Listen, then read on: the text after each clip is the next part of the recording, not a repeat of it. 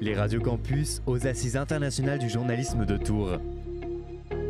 Avec les radios campus de Tours, Angers, Orléans, Caen, Poitiers, Rennes, Toulouse Paris. et Brest.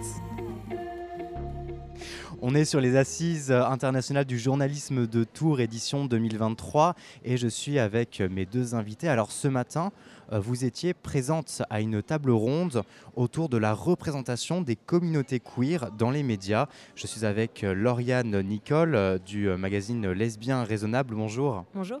Et également avec euh, Éline Casse euh, de l'association des journalistes LGBT, donc AJL, anciennement XY Média, et également euh, à Radio Parleur. Bonjour. Bonjour, Euh, je, je précise au cas où il y a un malentendu, euh, XREC Media n'est pas l'ancien nom de, de l'AJL, euh, voilà, c'est, euh, je suis en GT euh, à XY. euh, D'accord. Alors peut-être pour, euh, pour, enfin, parce que là on est sur un média radio, on est simplement sur de l'audio, on n'a pas euh, les visages. Peut-être on peut rapidement faire un tour de table en fait des pronoms pour être sûr qu'on ne se met genre pas. Tout à fait. Euh, bah, moi, c'est Lauriane, pronom elle. Eline, pronom elle. Et donc moi, Erwan, pronom il, et euh, quand je suis en majorité, donc avec des pronoms elle, euh, le, le- le elle, c'est très bien également. Voilà. Je crois que ça porte un nom, si je dis pas de bêtises. Euh, C'est la- l'accord de proximité, c'est ça L'accord de majorité? De majorité Proximité, c'est quand euh, le, c'est le féminin qui est le plus proche du verbe, on Ouais. accorde tout au féminin. Donc ça, c'est vraiment euh, de manière grammaticale. Ouais, les, les intervenants et intervenantes sont toutes là, accord de proximité. Parce que intervenante est plus proche du verbe. Et donc accord de majorité, quand un- on a une majorité, majorité de personnes qui se définissent par elle, donc on prend elle, tout le monde, et on met euh, à mal cette, ce- cette règle de grammaire qui dit que même s'il y a un homme dans une assemblée de 1 million de femmes, c'est le il qui l'emporte. Est-ce que peut-être rapidement, est-ce qu'on est d'accord avec cette règle? Tout à fait. Voilà, tout à fait, on est bien d'accord. pas du tout en fait, mais euh, voilà. Quand il y a un million de femmes contre un homme, pour moi c'est elle. Bon, on- passons au, au vif du sujet. Alors du coup, on a euh, différents médias, donc on a lesbien raisonnable. Oui. Lesbien raisonnable, il y a un jeu de mots derrière. Est-ce bien raisonnable Est-ce bien raisonnable Est-ce Ouais. que est-ce bien raisonnable de, de, euh, de justement euh, lutter pour, pour la visibilisation en fait des communautés LGBT C'est la première question que je te pose. Oui, ben, c'est une grande, une grande question et oui, c'est tout à fait raisonnable. C'est même, euh, on l'espère, on, on milite pour. On milite pour. Et comment est-ce que c'est né ce média? Bah, ce média, il est né d'un besoin personnel en fait. C'est mm. c'est moi, euh, Lauriane, qui cherchais euh, un petit média sur Internet euh, qui serait léger, divertissant, militant et, euh, et qui parlerait un peu des, des people, des people lesbiennes. Parce que c'était, on n'en parlait pas assez en fait. Parce que oui, je trouvais que voilà, il n'y avait pas, pas assez dans, dans les médias un peu légers. Et parce qu'il y a une presse, une grande histoire de la presse euh, LGBT, lesbienne, euh, militante. Mais, euh, mais voilà, je trouvais qu'il manquait, qu'il manquait un petit truc sur Internet à cette époque-là, en 2017, euh, quand je l'ai créé. Alors ce matin, euh, lors de la table ronde, tu disais que justement, euh, euh, étant enfant, tu allais sur différents donc, forums et sites internet qui étaient majoritairement en anglais. Oui. Donc c'est que ensuite ça arrive dans le monde francophone bien plus tard. Oui, c'est ça, ouais. À l'époque, euh, j'allais sur des sites américains surtout pour, euh, pour trouver euh, voilà, des, des histoires de, de lesbiennes ou même des séries ou des films lesbiens. Et je ne tombais que sur des sites américains, mais petit à petit, voilà, après j'ai découvert d'autres d'autres médias, comme ce matin il y avait la fondatrice de Well Well Well, qui est une Ouais. revue lesbienne qui est née en 2014. Marie Kirchen. Marie Kirchen, ouais, c'est ça. Et, euh, et voilà, après petit à petit, il y a eu des podcasts, des newsletters, euh, des, et puis avec les réseaux sociaux, des comptes Twitter, des comptes Instagram qui comblent mon besoin et je suis ravie d'en faire partie aussi. Toi, Eline, euh, comment est né euh, ton média? Euh, alors moi je n'ai pas de média à moi euh, proprement euh, parler. Euh, donc je fais partie de, de Radio Parleur, euh, qui n'est pas un média euh, queer, euh, qui est un média de, de lutte un peu euh, généraliste. An- anciennement l'équipe de Radio Parleur c'était euh, l'équipe de Radio Debout, euh, Mhm. la radio de nuit debout euh, en, en 2016 et qui ensuite, donc une partie de l'équipe s'est constituée pour traiter de l'actualité par le prisme des luttes, loc- des, des luttes sociales au sens large. Et donc, c'est un média que j'ai rejoint en 2020. Et, et j'y traite des luttes LGBT, mais pas que. Donc voilà. Et comment tu es entré justement à Radio Parleur? Euh, J'y suis entré en en faisant de la photo. c'est un peu contre-intuitif de faire de la photo pour une radio, mais donc à la base, je faisais de la photo de manifs et de lieux d'occupation, soit des occupations de fac, des occupations de, de terrains divers et variés. Et j'avais envie de, de pouvoir un peu me professionnaliser, parce qu'à la base, je faisais de l'audiovisuel. Euh, et, du coup, euh, j'ai vu que euh, Radio Parleur cherchait des photographes. Et puis finalement, ils m'ont envoyé sur le terrain, ils m'ont mis un micro dans les mains en mode tiens, vas-y, fais un reportage. je n'avais pas de formation journalistique à ce moment-là, mais j'ai voilà, été formé sur le terrain comme ça. Et c'est comme ça que tu es arrivé à Radio Parleur. Et un jour, j'imagine que tu as peut-être. Est-ce que tu, traites des questions LGBT sur Radio Parleur aussi? Et comment comment t'en es arrivé à traiter ces questions-là? Comment tu leur as proposé? bah, Tout simplement, euh, j'ai vu qu'il y avait euh, certaines actualités de, dans les luttes LGBT euh, qui, qui valaient la peine d'être d'être abordées. Bah, j'en ai simplement parlé en, conférence de rédaction. j'ai proposé les sujets. D'abord par l'angle des luttes autour de la santé communautaire. Donc donc l'accès aux parcours de transition qui sont souvent empêchés. en l'occurrence, c'était une histoire à, Rennes où une gynécologue euh, était euh, traînée en justice par les parents d'une patiente, euh, une patiente majeure. et donc ses parents traînaient la gynécologue en, justice pour bah, avoir pris en charge cette femme. Et donc voilà, c'était un peu mon premier sujet LGBT à Radio Parleur et ensuite j'en ai fait plusieurs autres. Et comment était l'accueil au sein de la rédaction et comment a été l'accueil au sein du public? Au sein de la rédaction, c'était un, un très bon accueil. Euh, il y a eu deux trois personnes qui euh, émettaient un peu des, réserves. Est-ce que euh, c'est vraiment une lutte? Puis, mais j'étais assez bien entouré par bah, par ma rédac chef, entre autres, qui a vraiment mis un point d'honneur à faire ces sujets-là et qui avait une volonté éditoriale de, de queerifier le média. Violette Voldoir, si tu m'écoutes, bisous. Euh, et, du coup, voilà, les, euh, sujets se sont faits. Euh, mais j'ai eu la chance de, proposer ces, sujets au sein d'une rédaction indépendante et où du coup il y avait beaucoup plus de liberté dans, les sujets qu'on pouvait proposer et qui étaient acceptés. Alors justement, là on a du coup donc un sujet LGBT, un, un QIA+, un sujet queer qui sort de justement un média qui soit 100% dédié à ça. On en parlait hein, ce matin que euh, souvent, régulièrement, euh, il y a encore quelques années, ces sujets-là étaient traités dans des médias qui ne traitaient que de ça. Et aujourd'hui, ça arrive dans d'autres médias. Et parfois, c'est pas toujours bien traité. Il y a beaucoup de violence. Oui. Euh, alors moi, je suis membre de l'AJL également.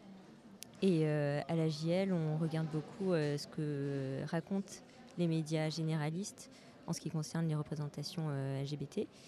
Et c'est vrai que, ben, en fait, la JL, elle est née en 2013 face au, débat qu'il y a eu autour de la loi sur le mariage pour tous. Euh, on s'en souvient, la manif pour tous, etc. C'était énormément de violence. C'était euh, des, prêtres et, euh, des politiciens, qui, des psys qui étaient invités et pas du tout les personnes concernées. la JL a été créée en réaction à ça pour dire en fait ça, nous concerne et vous parlez de nous très mal. Donc euh, voici euh, les bonnes pratiques, etc. Réaction euh, peut-être. De, toi de ton côté, comment est-ce que tu l'as, comment tu vis ça? Bah, la, médiatisation des, questions LGBT en soi assez mal parce que bah, on a beaucoup de tendance, surtout en, en, tant que personne concernée, de plus retenir euh, le négatif que le positif. Mm, mm, mm. Euh, et puis même de manière générale, euh, le, le négatif est beaucoup plus vendeur.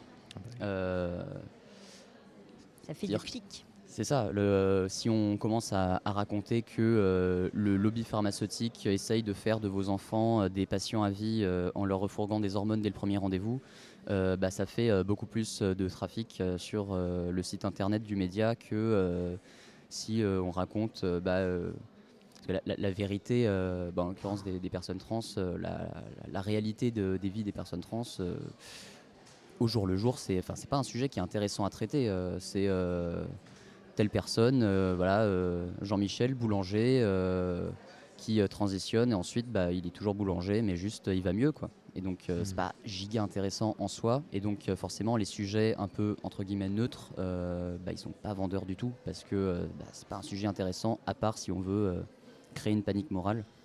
Et du coup, bah, forcément, c'est un peu ça qu'on se prend dans la gueule. Quoi. Je- tu voulais réagir? Euh, non, je voulais juste ajouter qu'il y a eu le, le mariage pour tous, etc. Mais aujourd'hui, à la JL, ce qui nous occupe, euh, ce qui nous a occupé là, ces derniers mois, c'est euh, le discours médiatique très violent de, contre les personnes trans, en fait. Et on a sorti une étude récemment sur, euh, sur la transphobie dans les médias et on voit qu'il y a vraiment une stratégie médiatique, stratégie politique de certains médias réactionnaires euh, pour euh, répandre des, des contre-vérités en fait. Et, euh, et on a constaté, l'un des constats de notre étude, c'est que les médias qui parlent le plus des sujets trans sont en fait ceux qui en parlent le plus mal, avec le plus de violence. Donc euh, ça, euh, dit quelque chose aussi. Tu, tu l'as dit, Eline, euh, le mot, euh, tu l'avais dit ce matin, il m'avait marqué. Panique morale. Ouais. Panique morale dans les médias, panique morale également dans une certaine tranche de la population. Et est-ce que quelque part, ça ne participe pas à euh, une montée de l'extrême droite? Est-ce que tout ça c'est lié? Euh, tout à fait. euh, les, euh, Et une défiance de plus en plus grande également. Bah, les, les groupes militants, parce que c'est de ça dont il est question, les, les, les groupes qui portent les paniques morales sont euh, des groupes de militants euh, anti-trans, qui, qui font de la transphobie euh, une, euh, une lutte. Euh, en fait, ce sont des groupes qui, sans nécessairement venir de l'extrême droite, euh, euh, pour beaucoup, il y en a beaucoup qui viennent un peu de la, gauche républicaine euh, et euh, qui, se veut universaliste, mais euh, qui, in fine, euh, font des alliances politiques avec euh, l'extrême droite. Euh, on voit des alliances entre euh, des gens issus d'associations plutôt proches euh, du printemps républicain, qui font des alliances avec la Manif pour tous, enfin maintenant le, le syndicat de la famille, comme il s'est rebrandé, Ils ont changé de nom. pour leurs 10 ans. Pour leurs 10 ans, D'accord, le voilà, parce que syndicat le- de la famille. bah, le, le syndicalisme, c'est un peu à la mode en ce moment. Et euh, du coup, euh, bah, la Manif pour tous, c'était plus très très vendeur euh, a priori. Donc voilà, ils, ont changé de nom. Mais voilà, donc il y a ces. en fait, c'est c'est pas tant que c'est un discours. Enfin, c'est pas tant que c'est un discours qui est porté par l'extrême droite, mais plutôt qu'il arrange bien des alliances politiques entre l'extrême droite et, et beaucoup d'autres. Est-ce que tu peux passer le micro rouge, s'il te plaît? Bonjour. Bonjour Julien, tu nous rejoins sur ce plateau. Oui, en fait, moi j'avais juste envie de préciser quelque chose à propos de l'universalisme. En réalité, l'universalisme, on l'oppose beaucoup. euh, beaucoup de gens disent voilà, euh, moi je suis universaliste, je vois pas pourquoi on devrait euh, faire des luttes pour les gays et les lesbiens, je vois pas pourquoi on devrait faire des luttes de féministes pour les femmes. En réalité, l'universalisme, c'est un peu hyper dévoyé comme réalité de, de- de courant politique. L'universalisme, en fait, ça s'oppose à l'ecclésiastisme. En réalité. Et donc, euh, l'universalisme, c'est pas fondamentalement une valeur de gauche. On peut être universaliste et d'extrême droite en réalité. Et euh, voilà, c'est juste ça que j'avais envie de, préciser. Que, en fait, universalisme, c'est juste, on fait référence à la science et à expliquer que l'univers n'est pas gouverné par Dieu. Voilà. Et donc, pas forcément qu'on est sur des valeurs d'inclusion de tout le monde dans notre spectre. Euh, D'où le fait qu'en fait, euh, ce sont des gens qui se rassemblent facilement derrière cette pseudo-bannière de l'universalisme pour dire voilà, on n'a pas besoin de ça, on est universaliste, alors qu'en réalité, ils défendent de- des- valeurs bah, finalement d'exclusion des minorités. Voilà, c'était juste pour repréciser un peu pour, euh, pour nos auditeurs. Eline, je te voyais euh, hocher de la tête, tu souhaites réagir? Euh, oui, oui, bah, tout à fait. Il y a ce, ce dévoiement euh, du, du concept euh, d'universalisme euh, où euh, on, va euh, sur le papier euh, se battre pour l'humain. Euh, c'est lié aux valeurs d'humanisme. Mais oui, il y a un- une modification, un, dévoiement de, ce concept pour en faire un, identitarisme où on va créer un, nous qui sommes les gens normaux, comprendre les gens cis et hétéros, contre un eux euh, qui vont être déshumanisés. Et euh, voilà, c'est euh, une pure récupération. C'est pour ça que je disais aussi des gens qui se veulent universalistes et pas des gens qui sont universalistes, parce que c'est une, récupération de, ce terme à, des fins ident- identitaristes et militantes. Il n'y a, pas de camp, il n'y a pas le, camp des gentils, le camp des méchants. J'ai l'impression qu'il y a vraiment tout un, tissage avec énormément de, de liens parfois qui se contredisent.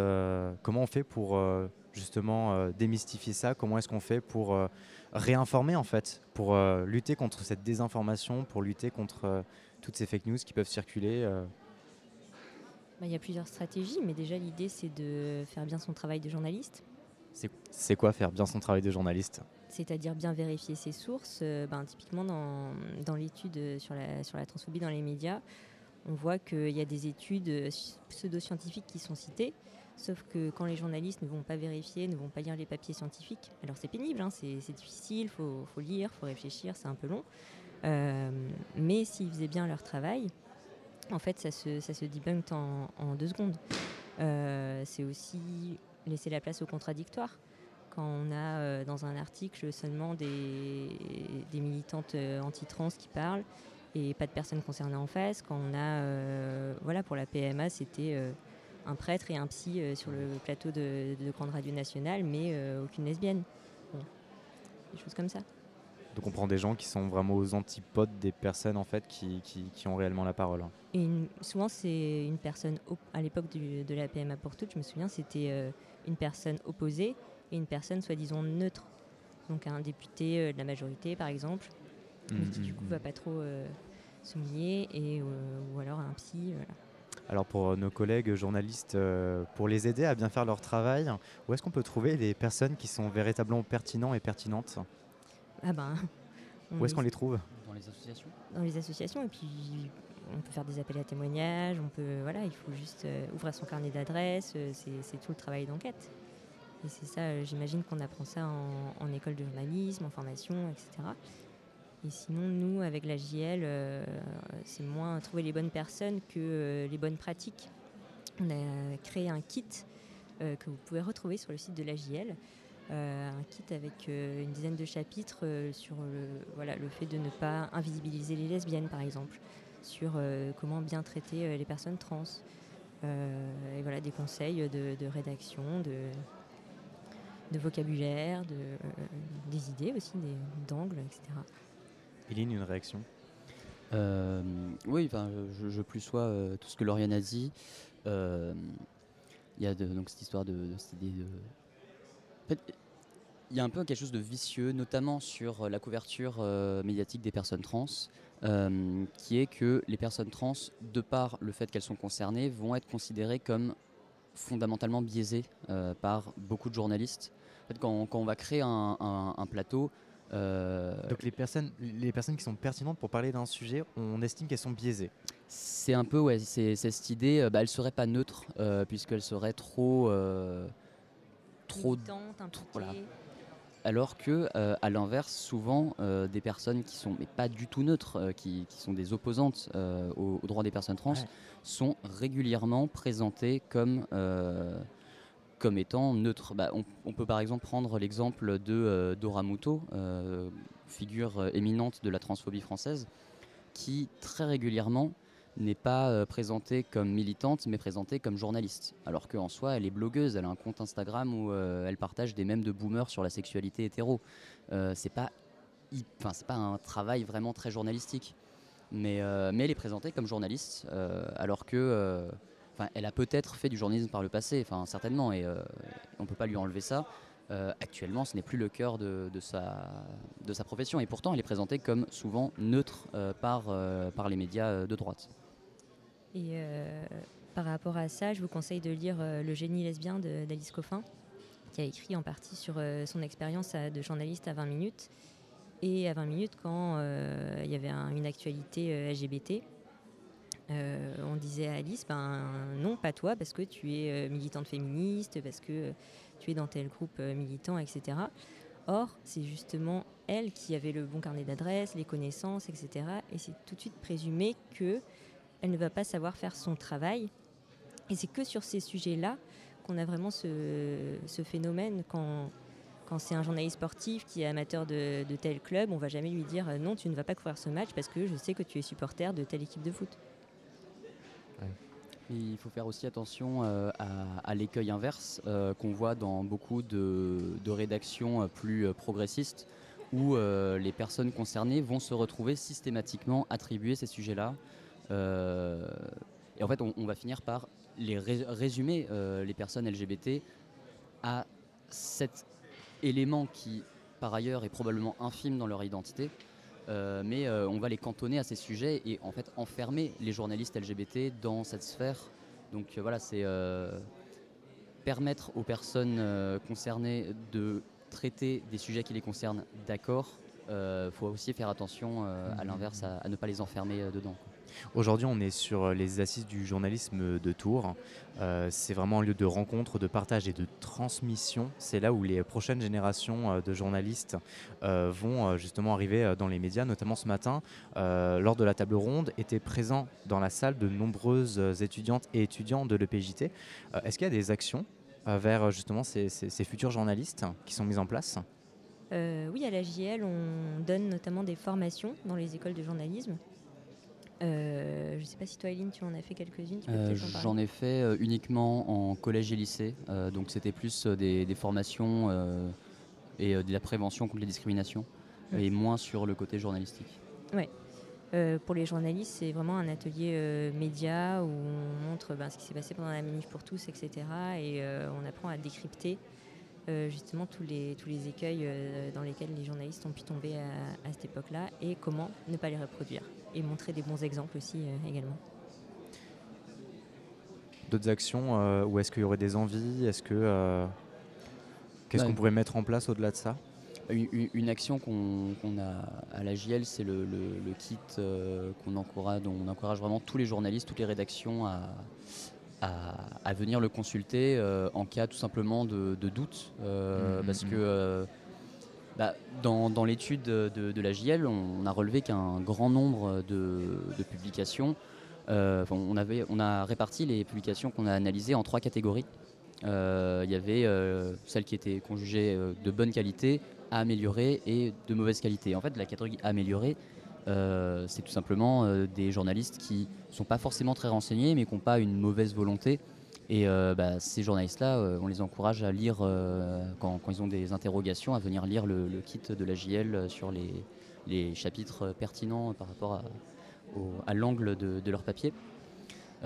tout simplement parce que c'est pas grave de faire des erreurs, ça arrive à tout le monde. Il y a aussi quelque chose où on a l'impression que c'est un sujet qui crispe beaucoup en ce mmh, moment. Mmh.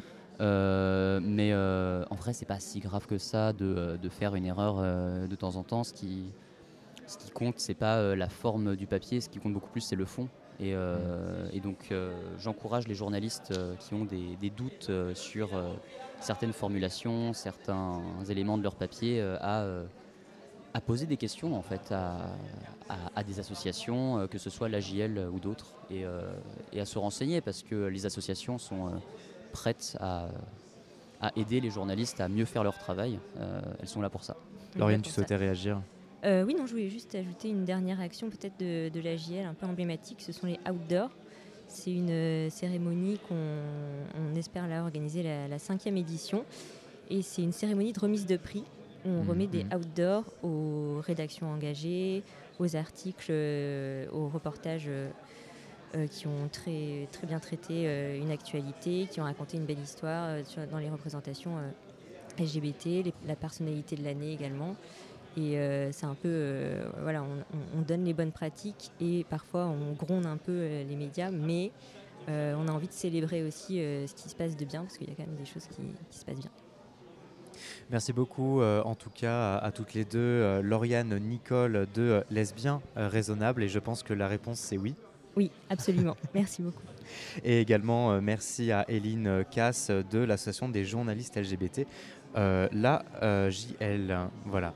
Et également à Radio Parleur. On retrouve toute l'actualité de Radio Parleur hein, sur votre site radioparleur.net. D'ailleurs, on, vous avait reçu Radio Parleur à l'entête de Radio Campus Orléans pour parler de la naissance de, ce média. Merci beaucoup à, à vous deux d'avoir été avec nous. Merci. Merci. Les radios campus aux Assises internationales du journalisme de Tours.